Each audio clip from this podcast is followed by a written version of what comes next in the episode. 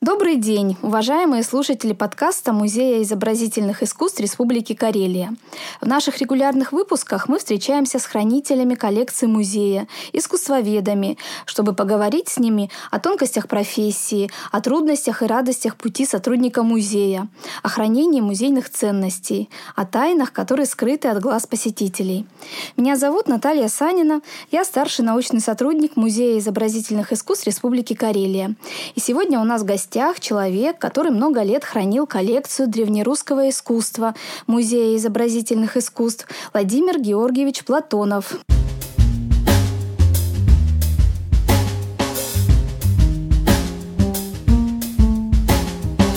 Здравствуйте, Владимир Георгиевич. Добрый день. А, Владимир Георгиевич Платонов, заслуженный работник культуры Российской Федерации Республики Карелия, кандидат искусствоведения, организатор многочисленных выставок в Карелии, России и за рубежом, человек, который занимался комплектованием музейной коллекции и долгое время являлся хранителем коллекции древнерусского искусства. Владимир Георгиевич, расскажите, пожалуйста, как э, вы попали в музей, какое образование вы получили? Я окончил кафедру истории искусства исторического факультета Петербургского, но в то время еще Ленинградского университета. Но после окончания вуза я по распределению поехал в Суздаль. Угу. А Суздаль это был, это и сейчас является частью Владимира Суздальского музея-заповедника. Вот там я начал свою трудовую деятельность, как говорится, и там я начал изучать, так близко уже предметно изучать древнерусское искусство. Угу. Угу. В каком году вы пришли в музей? В музей э, я пришел в 1972 году. Угу. И э, какое направление вам сразу же досталось в самом начале вашего пути музейного?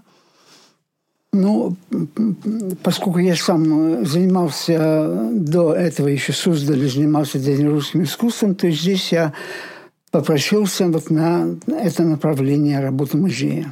Угу. И сколько лет вы этому направлению посвятили ну, музею? 47 лет. Угу. И продолжаете этой темой заниматься? Ну, теперь, конечно, уже дома, в домашних условиях, но продолжаем, конечно, да. Угу.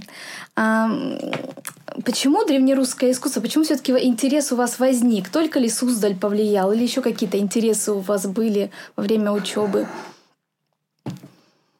Нет, конечно, главным образом Суздаль, потому что именно здесь в Суздале я а, так оказался близко вовлеченным в эту проблему, в эту тему. И этот огромный комплекс суздальских памятников, архитектура, иконопись, прикладное искусство. Mm-hmm. Это все меня так захватило, что я, в общем, решил, что это вот моя тема жизненная. Mm-hmm. Ну, расскажите теперь о самой коллекции древнерусского искусства. Что она в себя включает, какие направления – были выделены? Наша коллекция одна из самых больших на севере русском. Она сравнима с коллекциями Вологодского музея, Архангельского музея. И, конечно, очень разнообразным по, по своему составу. Конечно, главной частью коллекции являются иконы на дереве написанные. Но кроме икон, здесь в этой коллекции есть и другие предметы.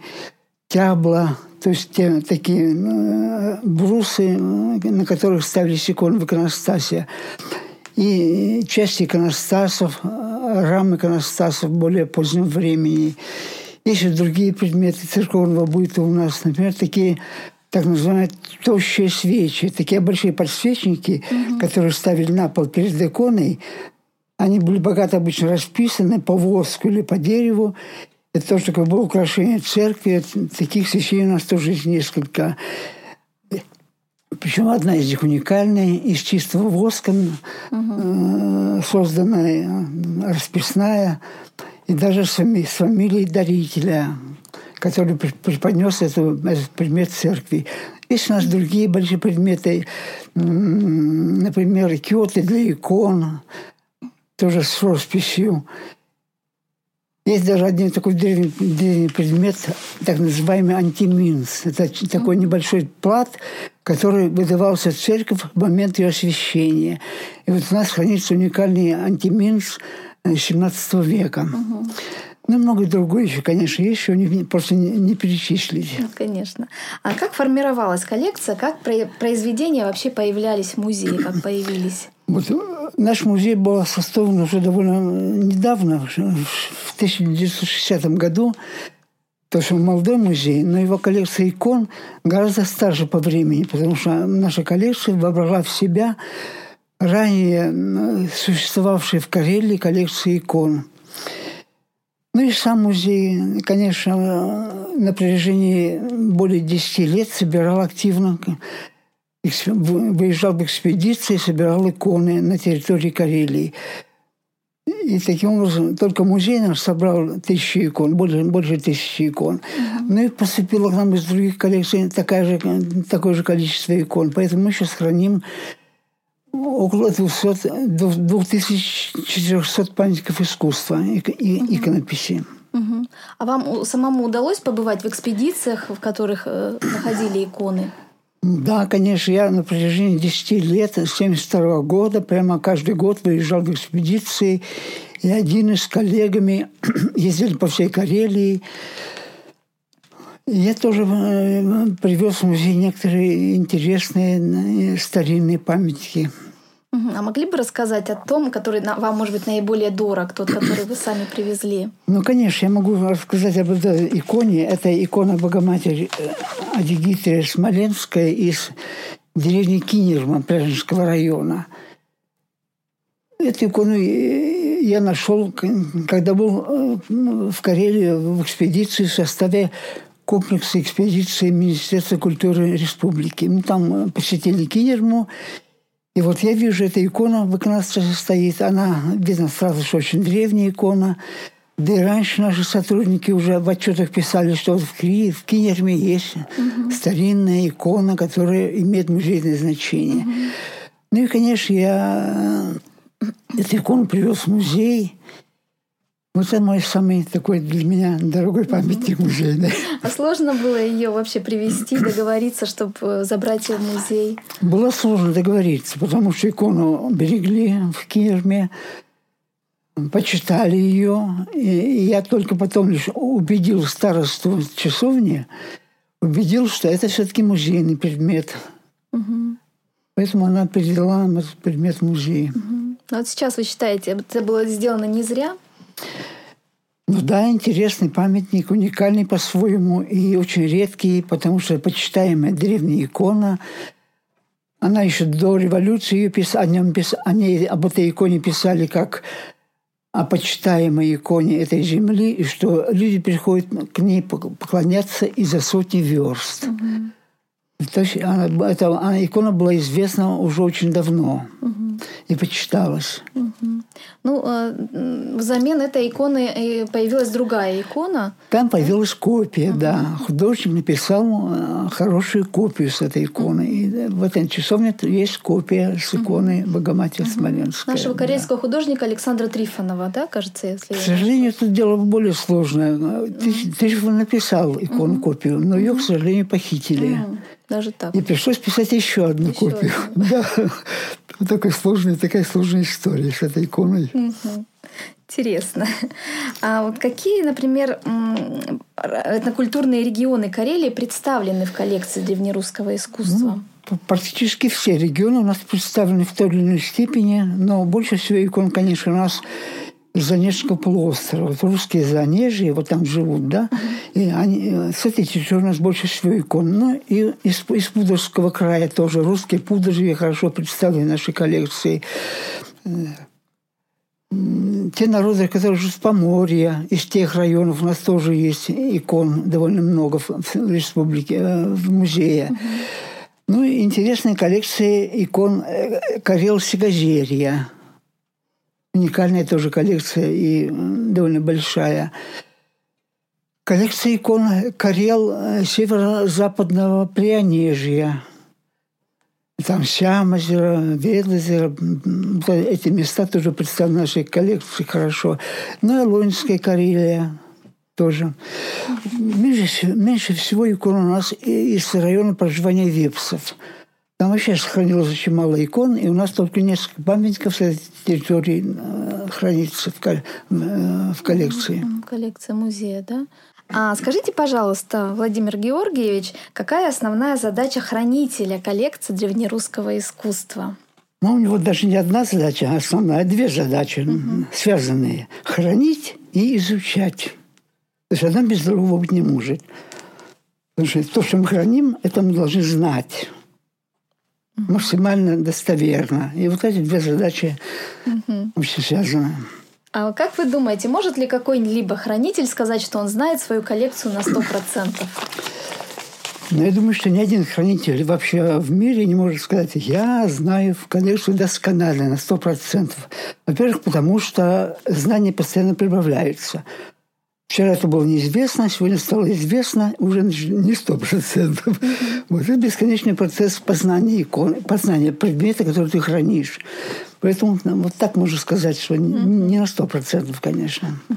А вот еще такой вопрос. Как вы думаете, почему так важно сохранить эти порой потемневшие, потрескавшиеся изображения? Зачем? Вот зачем, да. Это вопрос хороший, потому что вообще для нас старые предметы представляют такую ценность, что они для нас свидетели истории. Мы знаем историю по книгам, по, по каким-то источникам историческим. Но вот предметы, которые сохранились от 15 века, от более древнего времени, от более позднего времени, они представляют для нас уникальную возможность прикоснуться к древности, познать ее, так сказать, на вкус, да? даже подрогать.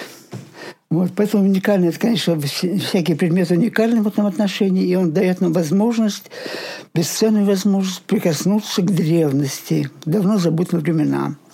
Вот потом ценность этих предметов, не только икон, конечно, но и картин, но и археологических предметов тоже ведь угу. такая же ценность, уникальная возможность прикоснуться. Ну вот эту коллекцию, можно сказать, вы всю, всю свою сознательную жизнь изучаете, изучали. А были какие-то вот такие, может быть, э, интересные находки, необычные, о которых бы можно было рассказать нашим слушателям?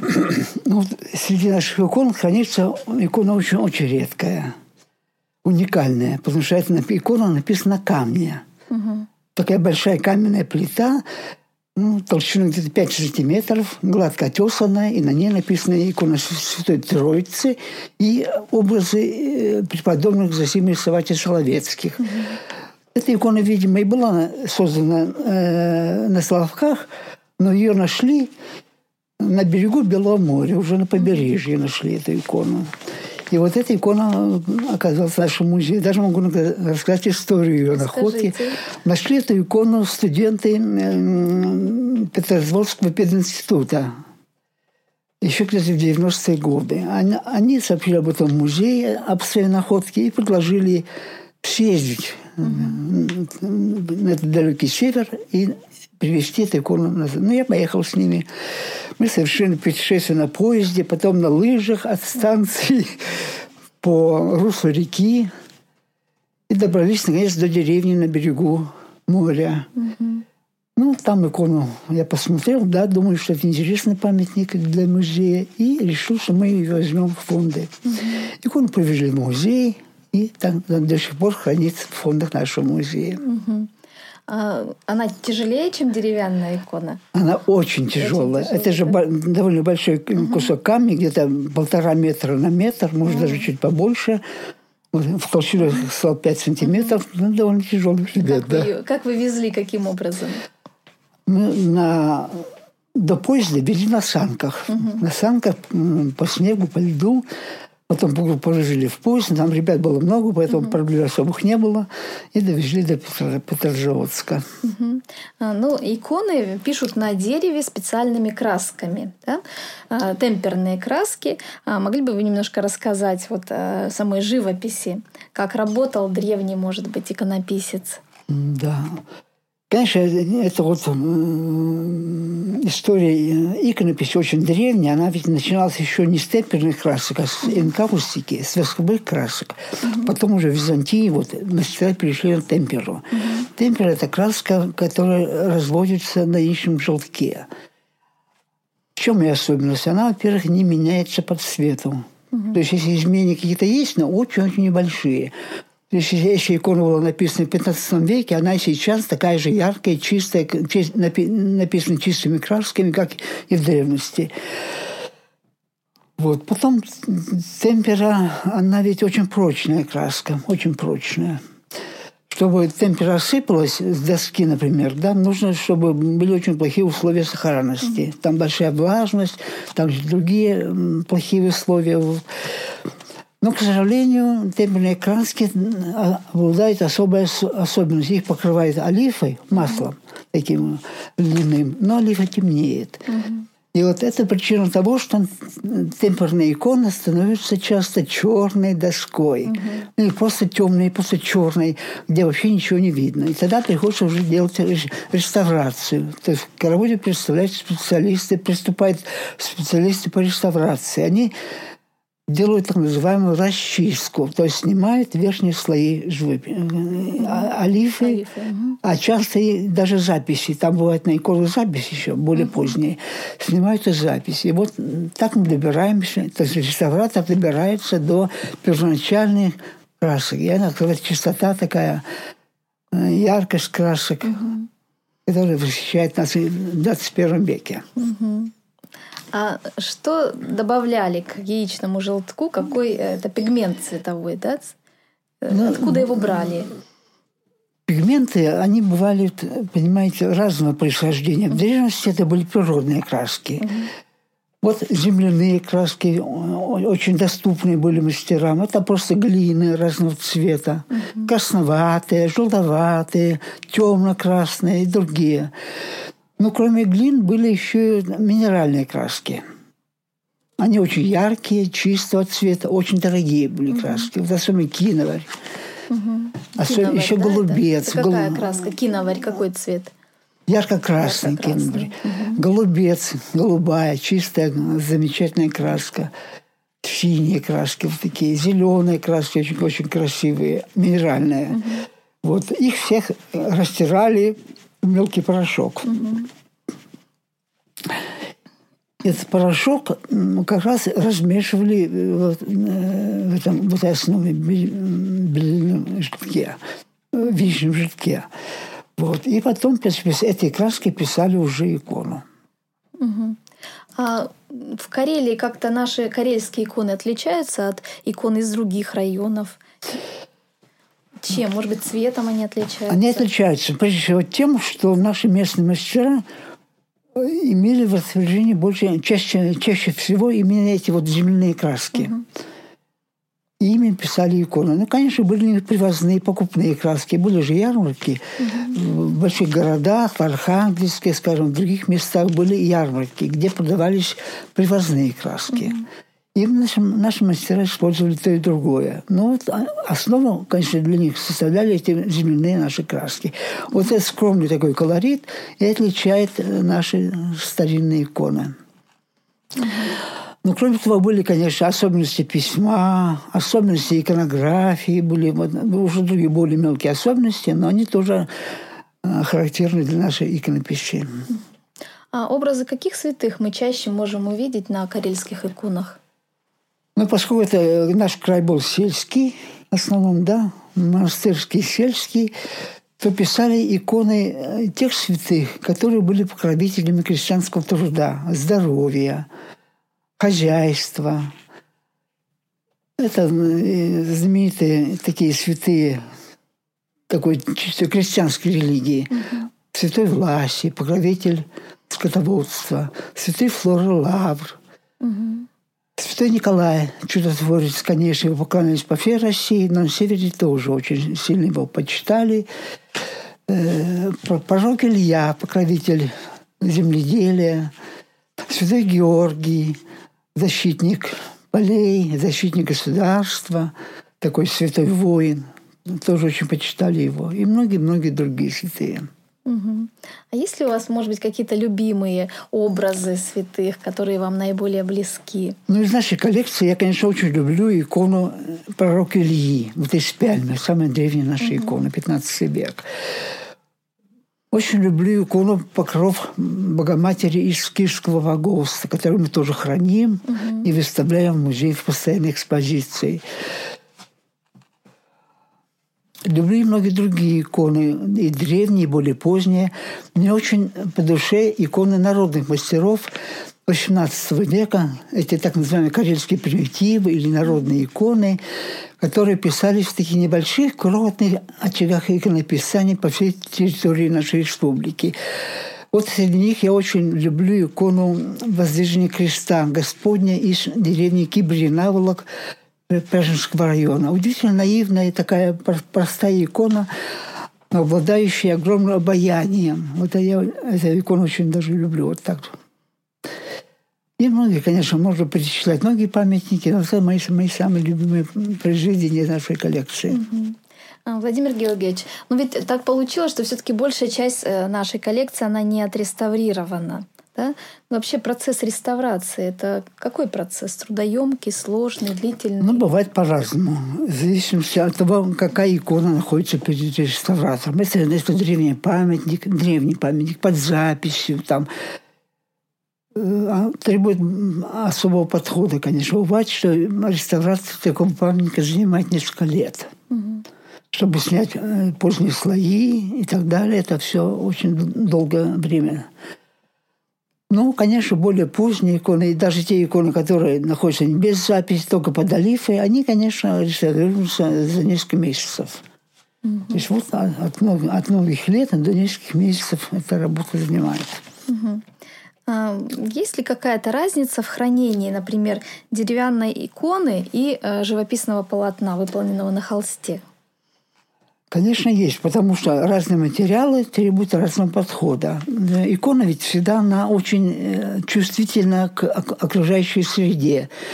Дерево впитывает легко влагу, разбухает, а когда сухо, она влагу отдает, сжимается – и вот эта вот постоянная такая пульсация, влажность, сухость, сжимание, разжимание, это очень портит красочный слой. У него свои ритмы сокращения, а у доски свои ритмы. Поэтому они, эти ритмы не совпадают, и отсюда появляются всякие неприятности. Икона осыпается, икона портится, ее приходится консервировать, укреплять процесс осыпания не, не шел дальше. Вот. Ну, а что касается живописи, там свои проблемы, свои особенности. Там холст обычно, у него свои проблемы сохранности. Поэтому, конечно, разные условия хранения требуются для этих предметов. А какие вот условия создаются в музее, в экспозиции? Ну, вот это сложная бывает проблема для музеев создать идеальные условия. Потому что идеальные условия – это когда есть э, изоляция от внешнего мира, строгий контроль климата. Но такие условия для музеев часто недостижимы. Поэтому приходится идти на какие-то ухищрения и улучшать влаж... или там увеличивать влажность воздуха, или уменьшать влажность воздуха в залах или фондах. Потому что идеальная, скажем, температура для хранения икон – это 18 градусов, 18. Но бывает 25 в музеях, да? Угу. Когда жарко. Но бывает, наоборот, меньше. Скажем, 15 там в залах или в фондах. Вот это надо регулировать постоянно. То есть включать увлажнители или, наоборот, делать другие мероприятия по осушению воздуха. Угу. Вот. Потому что климат, в общем, там идеальная влажность для предметов музейных – это 50-60 градусов. То есть процентов влажности 50-60. Но, к сожалению, бывает, подскакивает влажность до 70%, 80% даже в летнее время. Да? Вот опять-таки это создает проблему для хранения. Вот, вот и хранитель, собственно, и занимается тем, что пытается достичь максимально удобного и комфортного для произведений климата. Угу. Скажите, пожалуйста, а как часто работы из этой коллекции участвуют в выставках? И каким образом нужно подготовить икону для выставки? Да, вот хороший тоже вопрос. Да, у нас в коллекции раскрытых икон сейчас 350. В залах музея экспонируется 50, все остальное в фондах. То есть большая часть в фондах.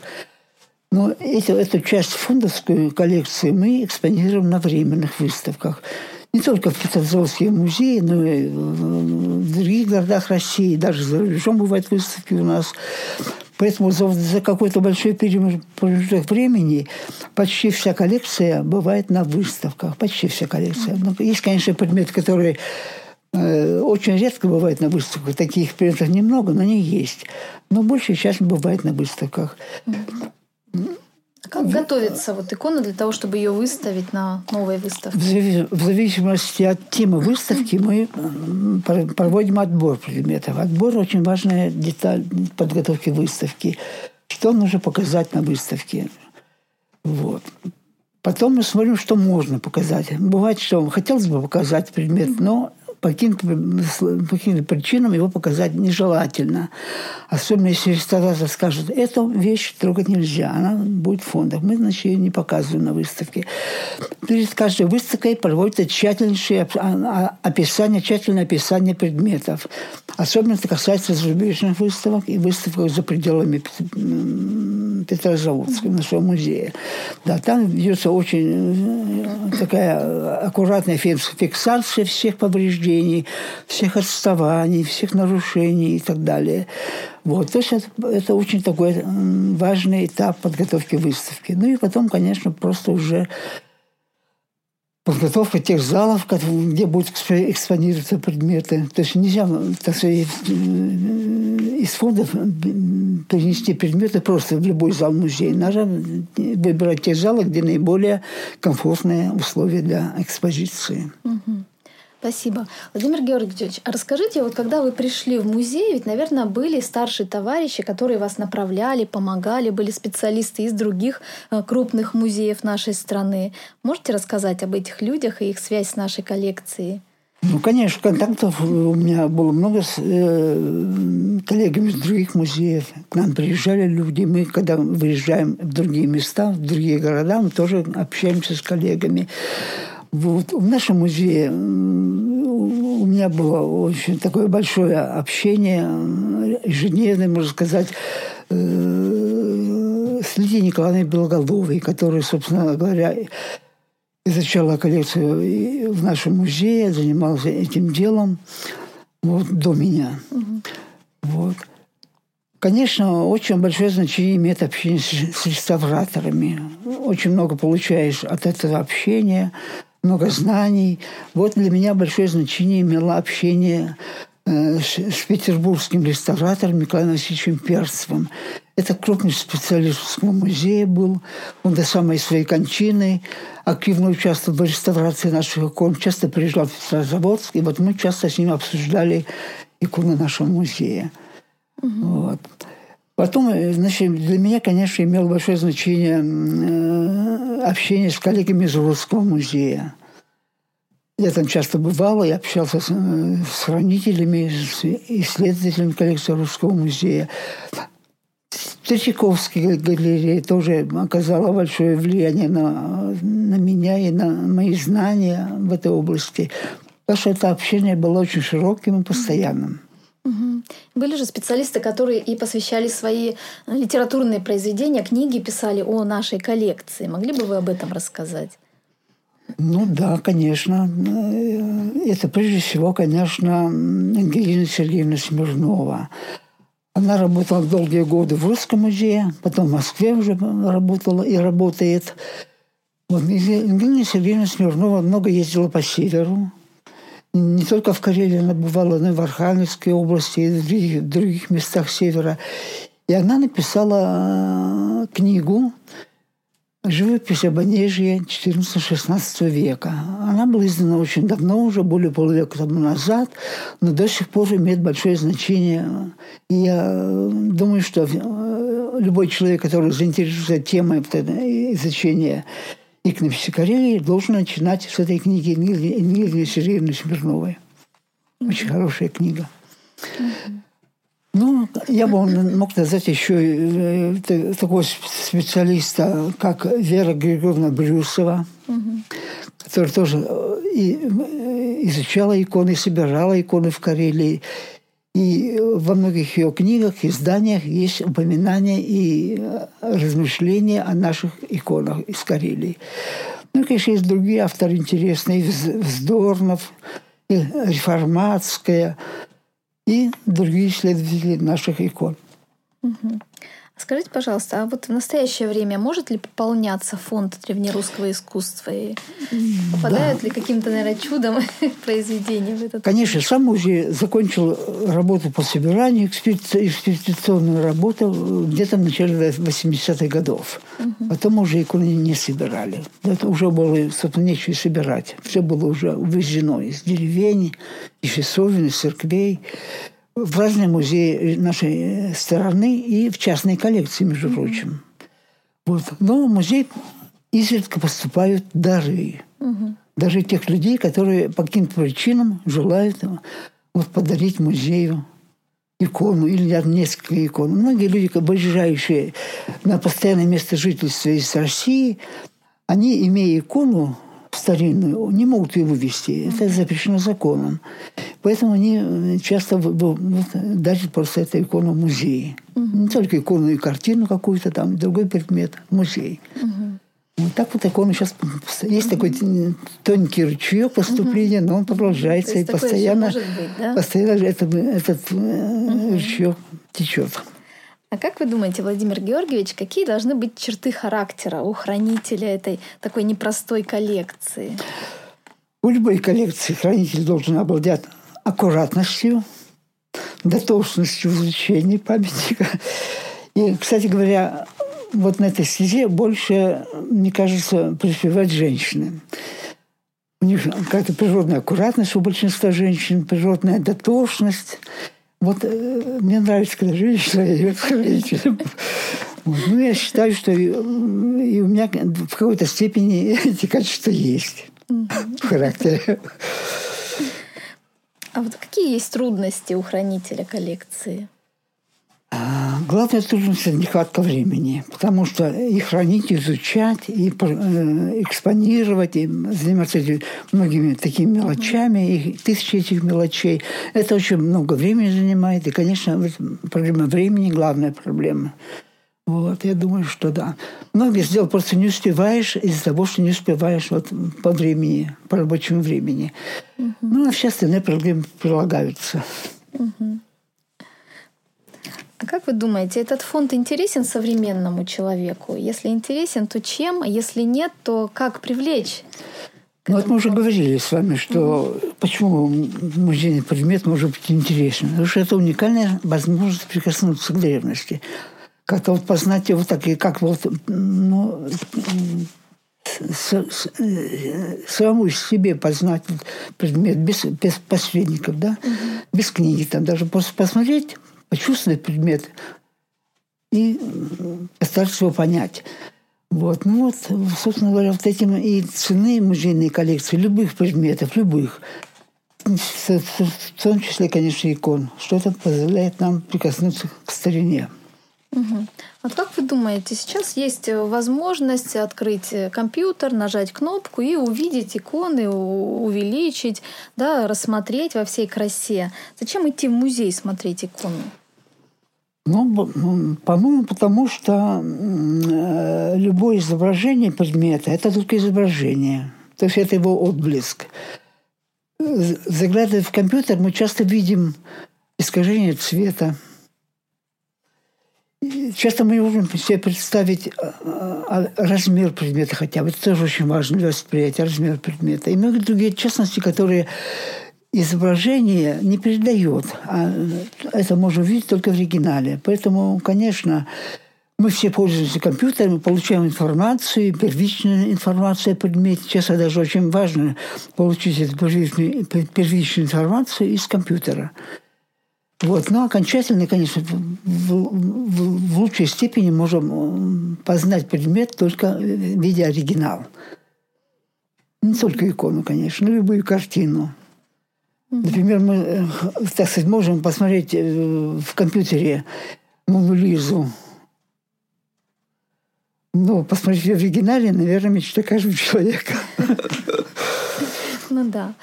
Владимир Георгиевич, ну вы сами ведь э, очень много публикаций написали за годы работы музея о нашей коллекции. Можете ли вы посоветовать э, для тех, что там может посоветовать, э, какую литературу можно дополнительно изучить об этой теме, в том числе и ваши публикации? К чему обратиться любителям или тем, кто хотят, хотят что-то узнать новое для себя по этой теме? Ну, я могу только сказать, что недавно у меня вышла небольшая книжечка, посвященная иконописи Карелии. Это совсем новое издание, поскольку уже со времени работы Ангелины Сергеевны Свердловой прошло уже много времени, когда она издала свою книгу, то вот моя попытка э, довольно свеженькая такая, да, она как бы немножко расширяет кругозор по этой теме, да, позволяет увидеть какие-то новые, вновь открытые памятники. Не только старые, старые иконы, раскрытые в 60-е годы, но и новые иконы, раскрытые в 70-е, 80-е, 90-е годы, даже в 2000-е годы. Поэтому вот я э, могу посоветовать и эту книжку посмотреть. Ну и, конечно, тем, кто более глубоко интересуется вопросами иконописи Карелии, можно почитать статьи по этой теме разных авторов. Есть интересные работы сотрудников музея Кижи, хорошие, интересные статьи Галины Ивановны Фроловой, например, могу посоветовать. Вот. Работы других исследователей, например, э, Людмила Капуста из э, Кровеческого музея, почитать тоже на эту тему есть интересные работы. Вот. И других исследователей, конечно, тоже. Угу.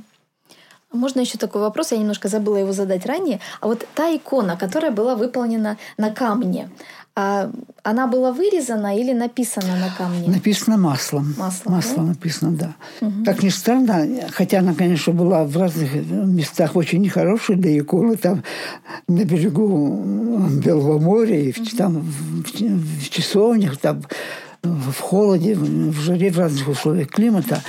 Но краски сохранились неплохо на ней. То есть она, конечно, немножко осыпалась, но mm-hmm. в целом ничего, да, неплохо. А вот как вы думаете, это редкость каменная икона для Карелии? Это очень большая редкость, да, очень большая. То есть, конечно, на камне можно вырезать изображение, но это уже другое, другая техника. А вот именно живописная икона – это единственный экземпляр известный. Mm-hmm. А как вы думаете, есть возможность эту икону увидеть Э, посетителям музея? Потому что я вот много лет работаю в музее, ее не видела никогда. Нет, к сожалению, сейчас пока ее увидеть практически невозможно. Только специалисты могут по специальному разрешению прийти в фонды, и ему тогда покажут эту икону. Но это только для специалистов по этой теме. А почему? Нет условий, нет возможности ее показывать в экспозиции?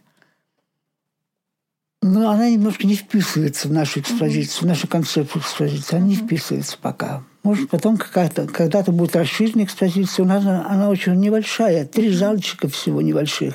50 икон и еще э, э, включить в эту экспозицию каменную икону очень mm-hmm. позднюю, 19 века, mm-hmm. это сейчас довольно проблематично, невозможно. Поэтому пока нет останется пока секретом эта икона. А, Владимир Георгиевич, а вот если вернуться к теме экспедиции, вообще можете рассказать, как проходили экспедиции, какие люди были в экспедиции, как э, было все организовано, может какие-то интересные истории вы вспомните? Да, ну экспедиция это такая вещь, на которой можно много говорить, конечно, потому что первые экспедиции нашего музея начались еще в 60-е годы.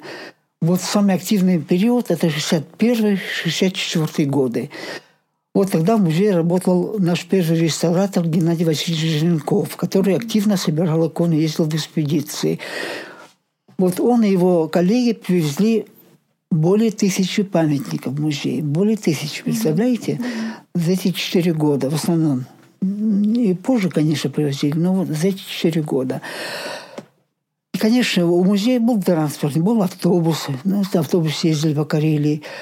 Ездили э, на э, другом транспорте, заказывали машины для перевозки икон в какие-то центры, э, кусты, mm-hmm. из деревень. Собирали икону, потом уже в Петрозаводск везли. Плавали на, на катерах по берегам Онежского озера, тоже собирали иконы. То есть были очень разные способы передвижения. Ходили пешком, конечно, многие километры по болотам ходили пешком. Вот. Ну, в конце концов, этой экспедиции дали очень богатый материал. Причем наши сотрудники нашего музея собирали, э, старались собирать э, и очень поздние памятники. Считали, что и они представляют музейный интерес. И оказалось, что это правда. И теперь же мы видим, что и поздние иконы 18-19 века, которые часто музеи вообще не собирали, другие музеи, а мы все собрали в коллекцию. Вот это тоже очень хорошая черта нашей коллекции. Угу. Какие-то такие интересные моменты, может быть, были? Что-то можете вспомнить? Что какие-то забавные случаи были во время экспедиций? Ну, таких случаев я особенно не помню, вот, чтобы это было очень занятно для слушателей. Но вот я думаю, что экспедиции, конечно, требовали больших усилий от, от участников. Даже самоотверженности иногда в работе, потому что вот, э, читая отчет экспедиции, mm-hmm отчеты первых лет собирания, видишь, что люди там оказывались в самых неожиданных обстоятельствах, по ночам оказались, оказывались в тех местах, где нужно было собирать иконы. И вот в одном отчете я прочитал такую фразу, и мы слышим, что рядышком с нами дышит медведь. Вот такие забавные были подробности. Угу. То есть это собирательская деятельность, это тоже часть музейной работы, и она довольно э, сложная. Да, сложная. Экспедиции, конечно, были частью музейной работы вот до, до конца 70-х годов. Потом это изменилось немножко, уже до Надежды стали выезжать экспедиции, но теперь это совсем прекратилась работа. Мы знаем. Угу. Ну, вы по данной теме являетесь автором более 80 статей, различных публикаций, организатором многочисленных выставок в Карелии, за рубежом. А вот если насчет выставок, может быть, есть какая-то выставка вам наиболее памятная, которую вы организовывали? Да, такая выставка не одна, конечно, есть. Mm-hmm. Вот я за последние годы, за последние десятилетия в музее организовал несколько выставок, которые в общем, сыграли большую роль и для моей научной работы. Вот, скажем, такая была выставка у нас «Сокровенный мир Карельской часовни», «Сокровенный мир часовни». Там были показаны иконы, найденные только в часовнях. Кстати говоря, часовни у нас происходит большая часть коллекции. Именно не из церквей, а из часовен. Они обладали эти иконы особо, а, а, какой-то особой такой народностью, такой особой простотой э, исполнения – такими качествами, которыми, которые называют икону северных писем. Вот. Эта выставка для меня имела большое значение. Потом вторая выставка, которую я тоже недавно организовал, это была выставка «Карельская традиция». То есть там были показаны иконы из карельских районов республики нашей. Там и народное искусство было показано, но и иконы. Эту выставку мы делали совместно с Сергеем Пантелеймоновичем Сергеевым. Вот. Очень для меня памятная выставка, уже довольно давняя выставка, посвященная юбилею э, Старообрядческого Выгорецкого общежительства. «Культура староверов Гореции» называлась выставка. Mm-hmm. Там были собраны иконы не только нашей коллекции, но и музей Кижи, музей краеведческого в то время, Национального музея теперь Карелии. Это была большая такая выставка, где был издан хороший каталог. Вот я mm-hmm. тоже эту выставку хорошо очень помню. Ну, из зарубежных, да, из, из, из выставки э, российских, конечно, выставка «Золотая карта России», mm-hmm. которая была такой очень редким событием для нашего музея. Там были не только иконы, но и эпос Калевала был представлен, и народное искусство Карелии. Ну, и очень важное место там э, имели иконы. Вот. Ну, из зарубежных выставок, наверное, выставка в, в, в городе побратиме Умео. Это выставка, которая готовилась долго и э, имела большой успех в Умео. И она, конечно, была очень интересная и для музея нашего, и для музея Умео. Там был хороший каталог издан этой выставки. Угу. Вот. Ну и выставка в Тюбингене, в городе Побратиме, тоже для, для нас было интересно. Мы ее делали совместно с, с музеем Кижи э, в, в Тюбингене. И там тоже наши лучшие иконы были представлены. Тем более, что в то время наш музей был на ремонте. Угу вся экспозиция была снята, и мы могли лучшие вещи свои показать э, в Тюбинге. Вот такой вопрос. Иностранные зрители, они очень э, хорошо относятся к нашим произведениям. Да? Как вы думаете, почему у них интерес? Ну, есть? потому что они чувствуют, что это, это уникально русское явление иконопись. Потому что русская живопись, она, в общем, от 18 века к 19 веку, она, в принципе, мало отличается от, от западноевропейской живописи. Угу. Вот, а икона это явно уникальное явление, чисто русское. И вот поэтому она привлекает и зарубежного зрителя очень сильно, да. Вот не случайно же в мире есть коллекция русской иконы. В Электрихаузене э, в Германии самая большая коллекция русских икон. В Америке есть коллекция и в других странах. Угу. Да, в Швеции замечательная коллекция в Национальном музее Стокгольма. Большая и хорошая коллекция русских икон. Угу. А, наши карельские иконы называют часто северные письма или северные письмена. Почему такое название? Вообще есть два понятия. Северное искусство, искусство Северной Руси и северные письма. Угу. Вот искусство Северной Руси – это более широкое понятие. Оно включает в себя этот, этот кусочек северных писем. А северные письма – это то, что создавали деревенские мастера, которые работали в глухих местах, очень больших мастерских, где было все, может часто по одному художнику. Вот эти иконы называют уже из данных времен, называют северные письма. Это то, что, может быть, не очень такое красивое с точки зрения изысканности русской иконы, да, не очень мастеровитые, но очень искренние и такое народное по своему происхождению. Вот это вот очень ценится э, сейчас в мире, и у нас довольно большая количество северных писем. Угу. А, вот, наверное, заключительный вопрос. А над чем вы работаете в настоящее время?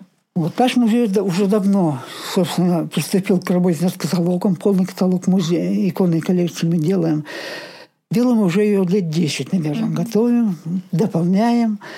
Но часто по разным причинам издание откладывалось. Mm-hmm. И вот теперь, поскольку есть какая надежда на то, что каталог все-таки будет издан, мы сейчас готовим уже окончательную версию этого каталога. Mm-hmm. Вот это, и работаем над этой темой. Угу. Спасибо большое, Владимир Георгиевич. Я желаю вам и нам всем, чтобы этот каталог наконец-то появился, да. и у нас была бы возможность еще больше прикоснуться к этой теме, еще да, больше и подробнее да. ее изучить. Сегодня мы беседовали с Владимиром Георгиевичем Платоновым, одним из тех людей, который занимался комплектованием коллекции Музея изобразительных искусств Республики Карелия и долгое время являлся хранителем коллекции древнерусское искусство. Спасибо вам большое. Я желаю вам крепкого здоровья, новых открытий и интересных встреч. Спасибо.